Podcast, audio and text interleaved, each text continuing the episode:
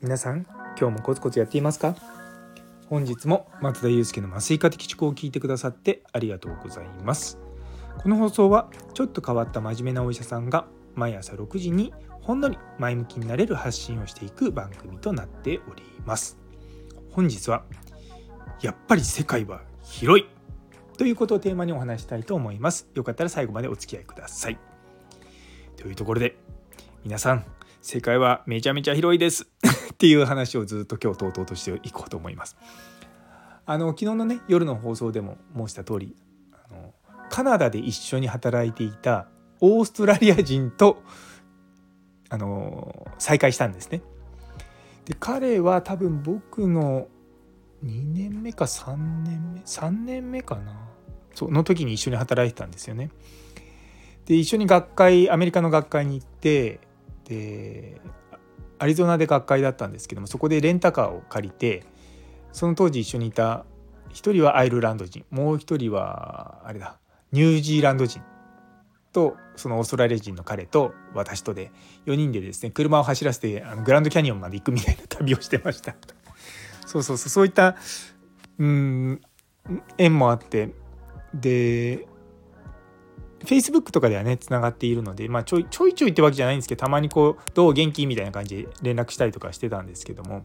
そう今回ねたまたまあの日本に来るって言って向こうからメールが来たんで「あじゃあ一緒にご飯食べよう」って言って彼と彼の、まあ、ガールフレンドと、まあ、3人でご飯食べたんですけども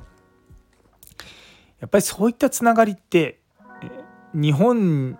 にいるだけじゃできないなって思ったんですね。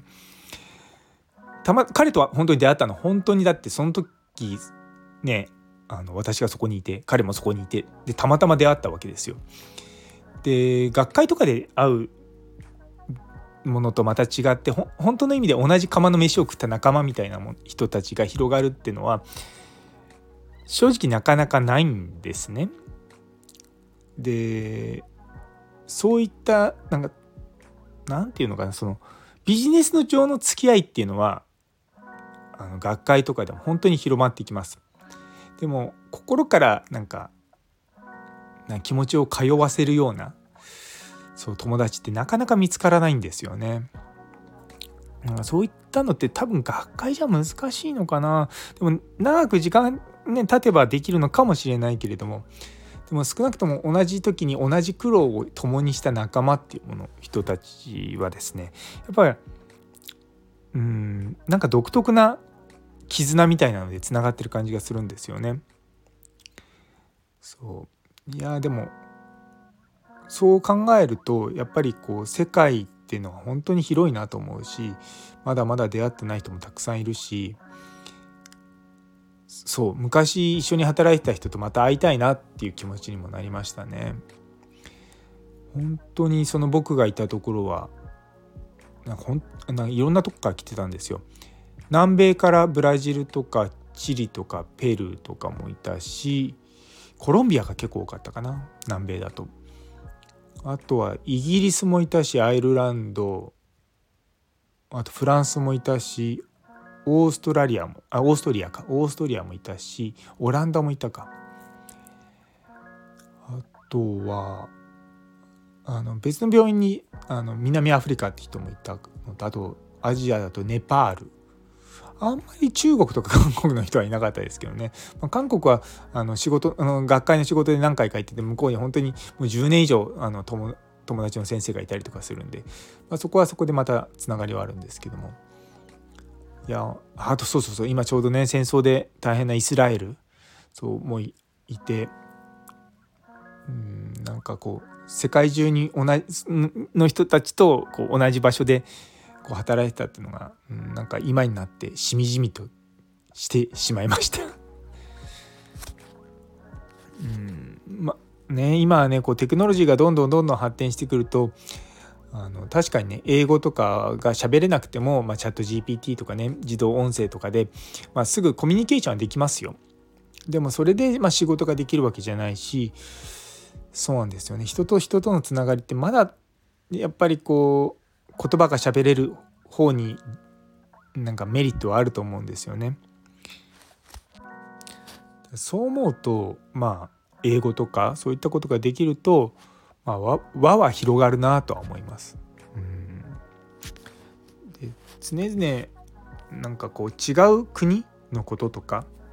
あのー、情報が入ってくるとあやっぱりそう自分たちがやってることはもうごく一部なんだなっていうのをしみじみと感じたりとか一方であ日本のやってることは間違ってないなと思ったりとかまあいろいろです。ね。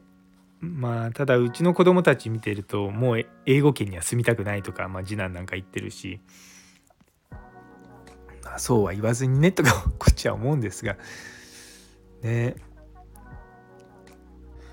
私がこうカナダから2020年に帰ってきた時にまあまだね、まあ、基本的には日本にも戻ってずっといるつもりではいるんですけどもまあもしね子供たちが自立してまあ家内がどうするか分かんないですけどもなんかね例えば離婚しちゃったりとかしたらまあ別にわざわざ日本にいなくてもいいのかなとか思うとなんかもうちょっと好き好き勝手にって言い方変ですけどもそうあのカタールにいい仕事があるんですよカタールに今ちょっと戦争で怖いですけどねあの辺は中東の辺りは。そうカタールの酸化麻酔っていうんでですねなんか税金がかからなくて往復の旅費出すしすげえあのまあ金銭的なねあのインセンティブがたくさんあるようなのが求人がいつも出てるんですよ。でそこの、まあ、ま酸化麻酔の一番トップの人って、まあ、すごい有名な先生なんですけども、まあ、知ってる人なので、まあ、そこで働いてもいいのかなとかちょっと思いながらですねそうあのやってるとうちの家内にあの離婚したならまだいいけども離婚せずに行ったんだったら本当そんなそんなことしたら離婚だよとか言われて そうそうそうでもねなんかそういったのも僕カナダに行かなかったら想像すらしてなかっただろうしそういったの選択肢にも挙げられなかったと思うんですよね。なんでそういった面でこう海外で仕事をしてみるっていうのは僕はありかなと思います。まあとはいえね苦労めちゃめちゃありましたよ。もうずっと英語力伸びなくってもうひたすら IELTS とかもうずっと勉強してで隙間時間とか当直空きとかにね英会話行ったりとか英語の学校行ったりとか土日もその日曜日に英語のスクールがあるから日曜日の当直はやめて全部土曜日にしてまあでも土曜日も当直した後に当直が眠い状態でその学校行ったりとか本当に今今考えたらできないなとか思っちゃうんですよね。そうでもまあねそういったのが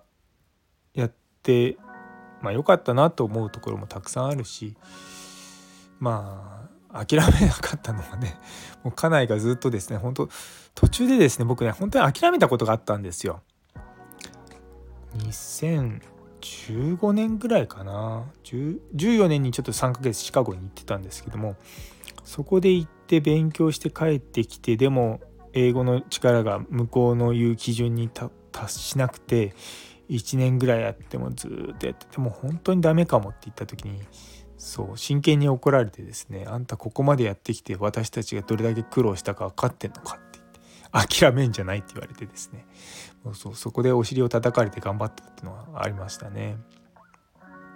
今は本当にああれに感謝してますね。そう。あのーそもそもの僕の留学も医者になって13年目ぐらいで行ったのかな？13年目？そっか13違う。え13年目か。そうそうそう。かなりまあ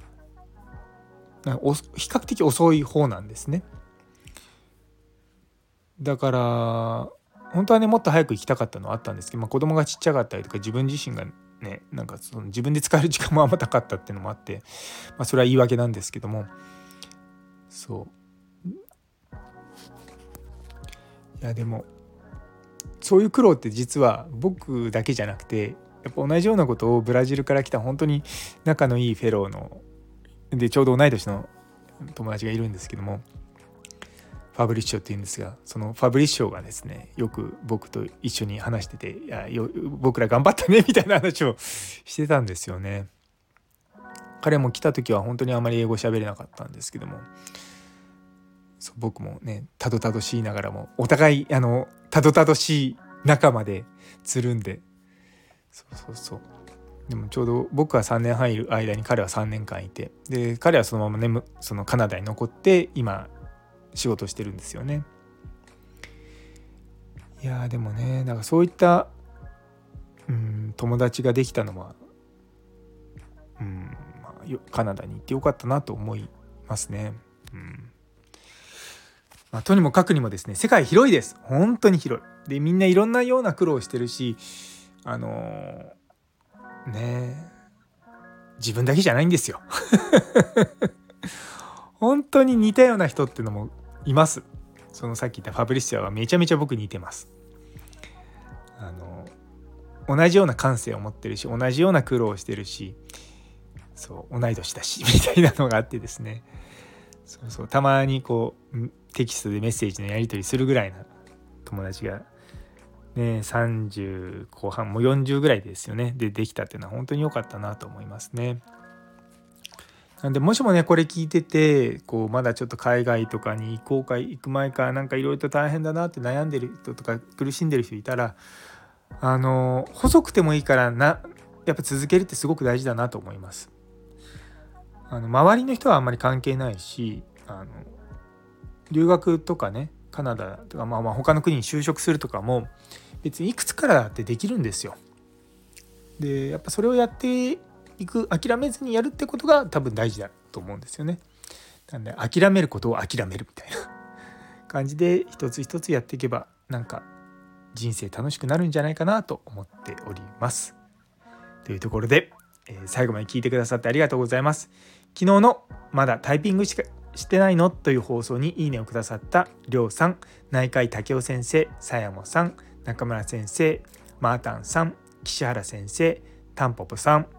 アネソニ先生、ミルクさん、ノエルさん、ちびまるさん、ケイさん、岡プラスさん、佐藤先生、さらにコメントくださったもみじさん、どうもありがとうございます。いつもいつも励みになっております。引き続きどうぞよろしくお願いいたします。というところで、